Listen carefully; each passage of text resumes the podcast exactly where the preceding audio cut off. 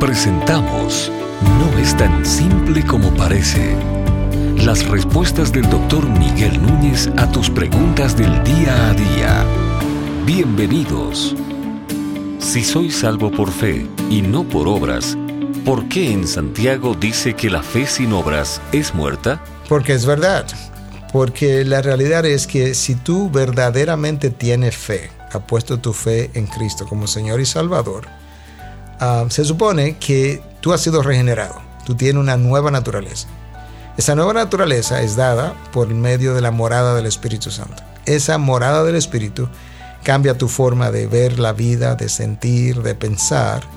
Y ahora de forma natural tú quieres hacer cosas, hacer obras buenas, de bien, no para ganarte tu salvación, sino que la hace porque eres salvo.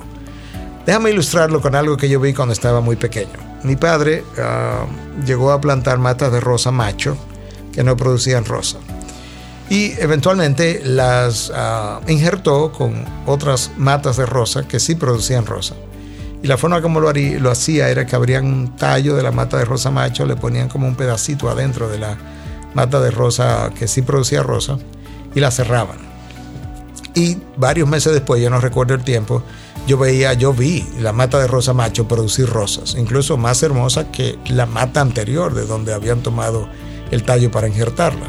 Esa mata de rosa macho que ahora produce flores, ¿qué trabajo, esfuerzo le tocó hacer para producir flores? Absolutamente nada. ¿Por qué estaba produciendo flores? Porque su naturaleza había sido cambiada por medio de un injerto. Entonces el cristiano ha sido, permíteme la, expresión, injertado con el Espíritu Santo. El Espíritu Santo ha venido a morar en él. Su naturaleza cambió. Como su naturaleza cambió, él va a generar frutos naturales, sin esfuerzo. Fruto de, valga la redundancia, de su nueva naturaleza. Entonces, un cristiano sin frutos es como una buena evidencia de que el Espíritu Santo no está en él, de que su naturaleza no ha cambiado, por eso no tiene frutos como dirían los reformadores, si no hay santificación, en este caso, si no hay frutos producidos, tampoco hubo justificación. Una de las cosas que dificulta a veces entender lo que las cartas del Nuevo Testamento dicen es que nosotros no sabemos por qué, no sabemos siempre o, con, con, certidumbre, no sabemos siempre si, cuál fue la razón por la que se escribió esa carta.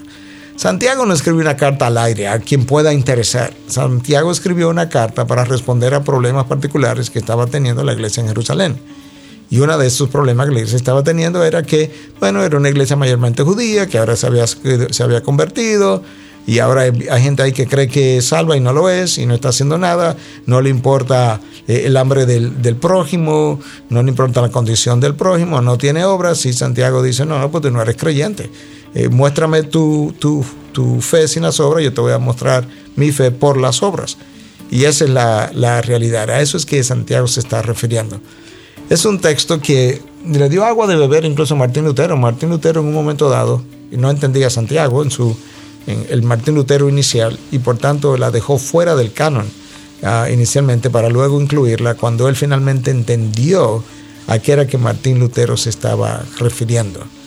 Ah, de hecho, hay un texto en, la Carta de Santiago que dice que nosotros somos ah, justificados por las obras. Pero yo tengo que entender también que la palabra de Dios habla de justificación de dos maneras, justificados ante Dios y justificados ante los hombres. Entonces nosotros somos justificados ante los hombres por las obras. ¿Por qué? Porque los hombres no tienen ninguna otra manera de saber que yo estoy en la fe que no sea lo que ven. Y entonces ante los hombres yo, que digo ser cristiano, hago obras correspondientes con la fe cristiana y ante los hombres estoy siendo justificados ante ellos de que verdaderamente estoy dando fruto conforme con mi, con mi salvación. Pero ante Dios nosotros somos justificados por la gracia, como el apóstol Pablo nos explica en Efesios 2, 8 y 9, cuando dice, por gracia sois salvos por medio de la fe, ah, y esto no es de vosotros, sino que es un don de Dios para que no, nadie se gloríe. Ahí está la expresión completa. Dios nos salvó por gracia, pero a través de la fe, poniendo la fe en Cristo Jesús. Y ahora no tengo de qué gloriarme. ¿Por qué? Porque eso no es de mí, no es de vosotros, es un don de Dios. ¿Estás pensando en algún tema que no es tan simple como parece? ¿Quieres saber la opinión del doctor Miguel Núñez sobre un tema en particular? Envíanos tu pregunta a través de nuestra página de internet integridadysabiduría.org. Gracias por tu gentil atención y será hasta la próxima.